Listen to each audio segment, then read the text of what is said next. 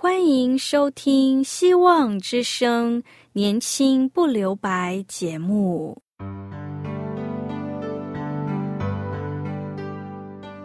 时间是匆促的，岁月流逝，一去不返。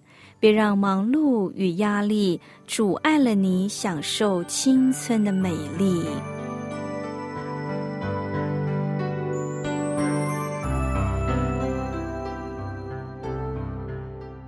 亲爱的朋友，您好，我是启慧。如果日常生活几个方面的压力与烦恼令你透不过气，此刻给自己一个悠闲的空间，将心门打开，让启慧为你打打气、暖暖心。让我们在这短短的三十分钟与主爱相遇，使年轻不留白。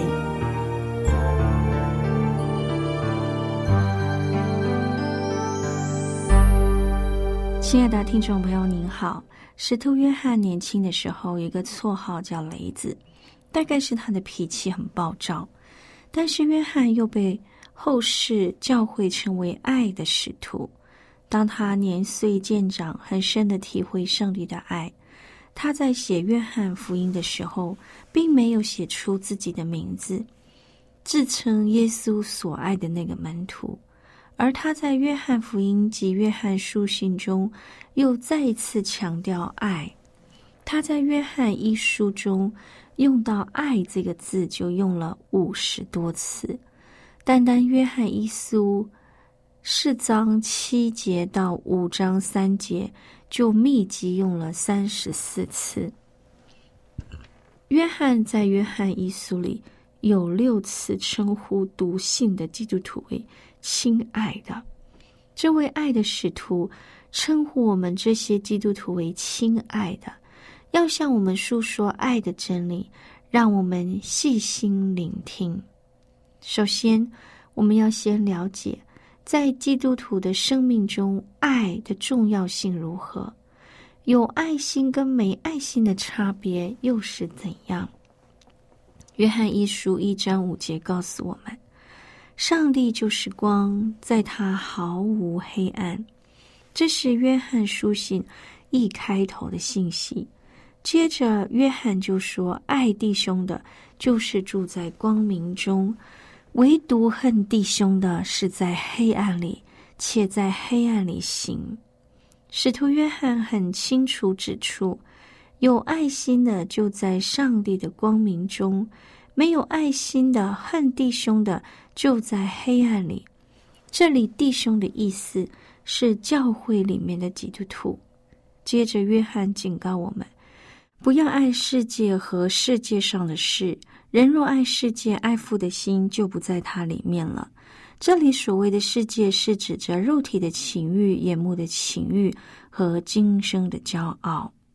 凡是上帝的儿女，都要在光明中行。在光明中行，就会学习彼此相爱，而且彼此相爱不单只是在言语和舌头上，而且是要在行为和诚实上。约翰进一步做结论说：“上帝的命令就是叫我们照他所赐给我们的命令彼此相爱。”从以上来看。我们稍微了解，属于上帝的就住在光明中，这样的人能够学习彼此相爱。如果有人不但不能爱弟兄姐妹，还怀着怨恨的心，那他就是在黑暗里的人。他不属于上帝，而是属于魔鬼的。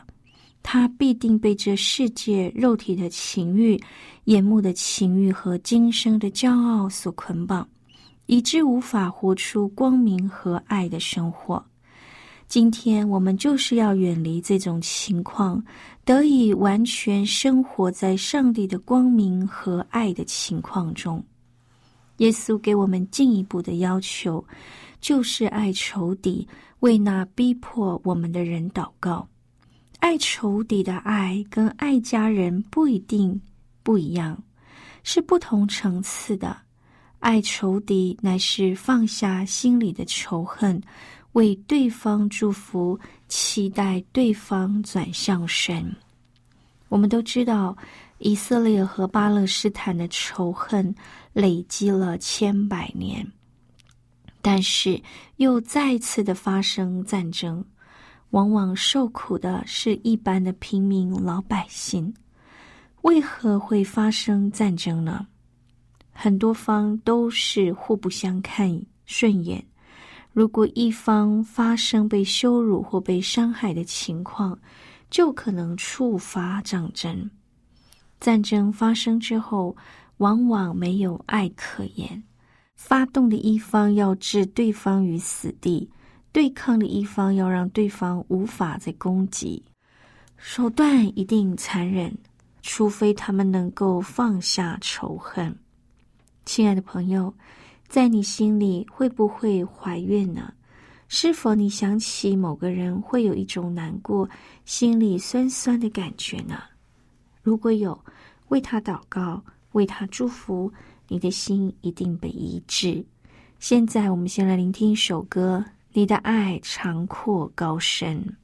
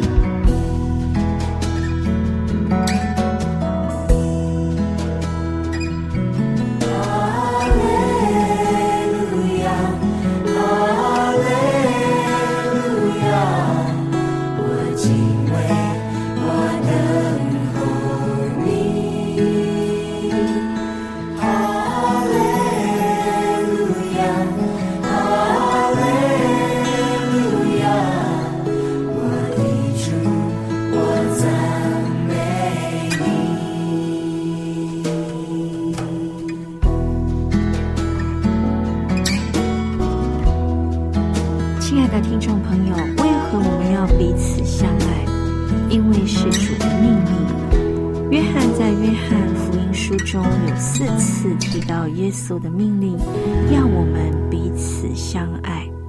第二个要显明上帝的同在。约翰说：“亲爱的弟兄啊，神既这样爱我们，我们也当彼此相爱。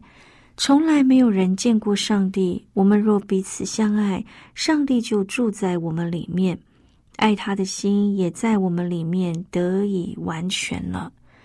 一个信靠耶稣基督的人，是体验到上帝的爱，愿意完全降服于他。”如何表现出他真正信靠主、降服于上帝呢？如何显明他是住在上帝里面呢？就是他能够效法上帝的爱，去爱弟兄姐妹。这个原则适合用在个人、家庭和教会里。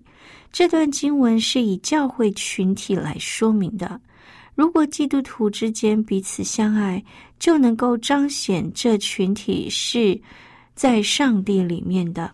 因为上帝是肉眼无法看见的，他借着我们彼此相爱来显明他的同在。亲爱的朋友，谁不喜欢在一个充满爱的群体里呢？我们要让自己先被上帝的爱充满，我们也才能爱人。信靠耶稣的第一步，就是天天借着亲近上帝，让上帝的爱充满你。爱的氛围也会渐渐的扩大，成为一个爱的教会。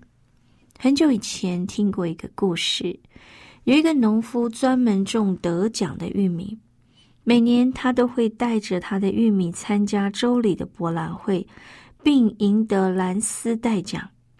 有一天，一名记者访问他，并从他那儿学到一些有趣种玉米的知识。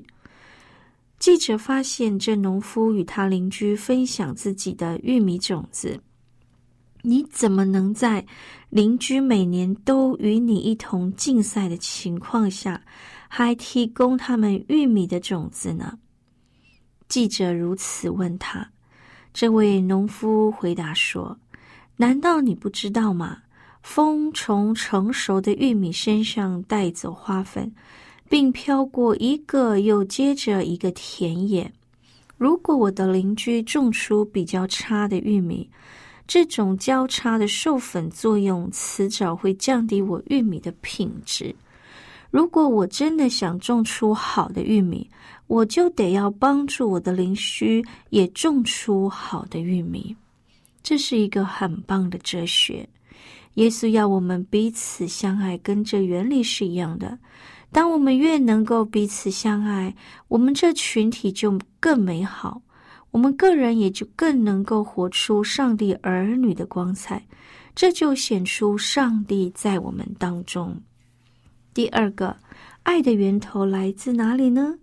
很简单的答案，当然来自爱我们的神。爱的源根就是上帝。圣经说：“亲爱的弟兄啊，你们当彼此相爱，因为爱是从上帝而来。”使徒约翰被称为爱的使徒，因为他非常深刻体验到上帝的爱。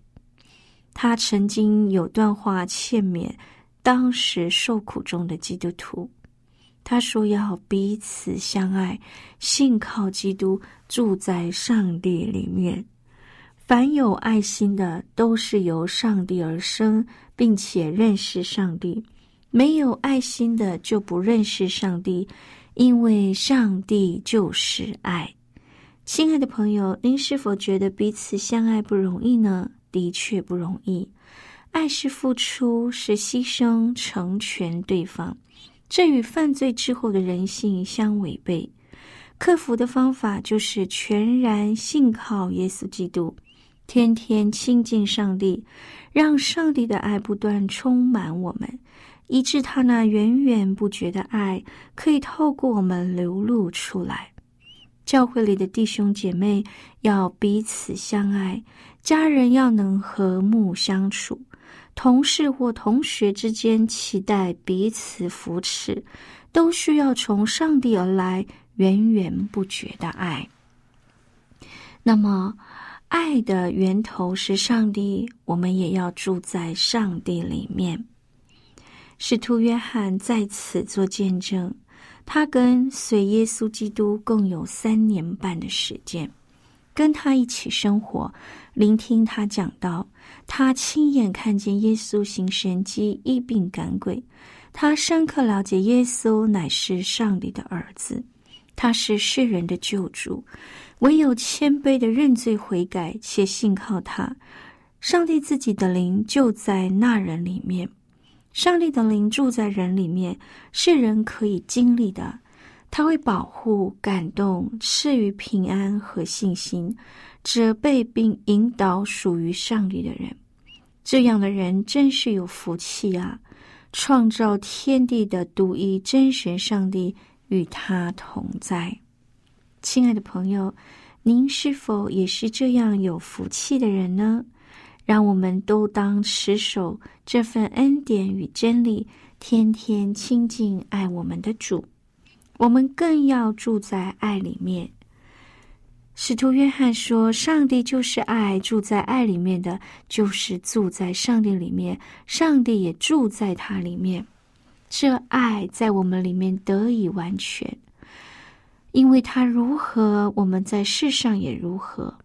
爱里没有惧怕，爱既完全，就把惧怕除去。”这段经文重复说明，上帝就是爱，住在爱里面的就是住在上帝里面，上帝也住在他里面。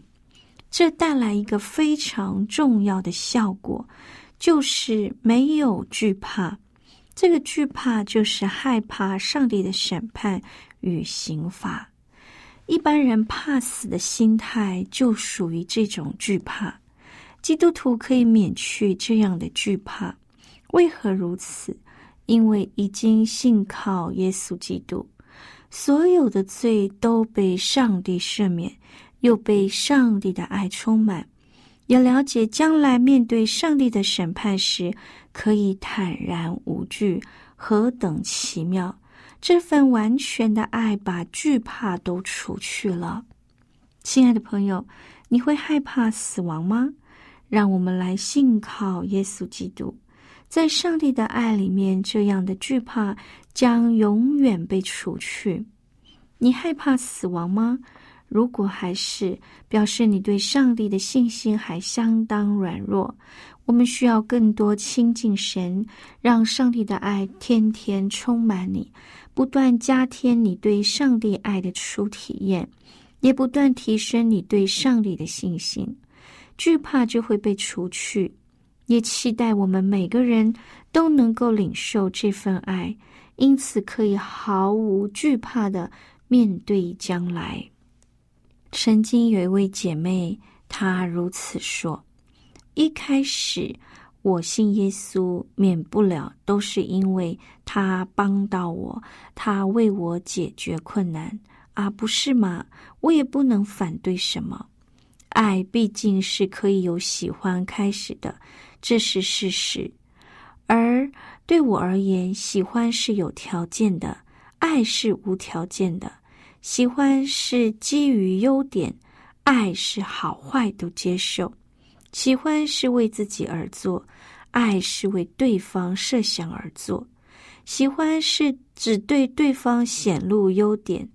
爱是对对方显露最真实的自我，所以爱多多少少也有点不理性的存在。喜欢上帝可视为做许多表面的事，但缺乏真诚，例如崇拜、祈祷、读经、侍奉、灵修，但多少是心灵诚实做的呢？这是一个问号。然而，我们要明白的是，上帝爱我们是无条件的爱。爱上帝，即便不做这些事，也不代表那爱就失去了。爱上帝是毫无保留的，以上帝为中心，并以思想上帝喜欢我们怎么做。亲爱的朋友，你喜欢上帝，上帝爱我们。这就是人与上帝的不同，但是上帝清楚的告诉我们，他是深爱我们的。就如过去我们不断重复念着“上帝爱我们”，圣经充满了上帝表现爱的例子。约翰福音三章十六节，约翰福音十六章二十七节，约翰一书都是在告诉我们，上帝是如此的深爱我们，也让我们继续彼此相爱，因为爱是来自上帝。任何爱都是上帝的孩子，并且认识上帝。约翰福音五章三节。这是上帝的爱，我们遵守他的诫命，他的诫命并不是累赘。罗马书八章三十八到三十九节，因为我深信，无论是死是生，无论是天使是魔鬼，是现在是将来，是高处是低处，还是任何创造中的任何力量，都无法将我们与上帝的爱隔绝。亲爱的朋友，让上帝的灵使我们充满爱、快乐、和平、耐心、良善、忠诚，这是没有律法可以反对的行为，因为上帝深爱我们。你是否也愿意去回到这位爱的根源呢？这份爱来自上帝，唯有被他的爱充满，才能回应上帝的爱。爱神也爱人，求上帝帮助我们提升我们的爱心，使我们通过上帝的爱过一个没有惧怕的生活。最后，我们一起聆听一首歌：《耶稣在我里面》。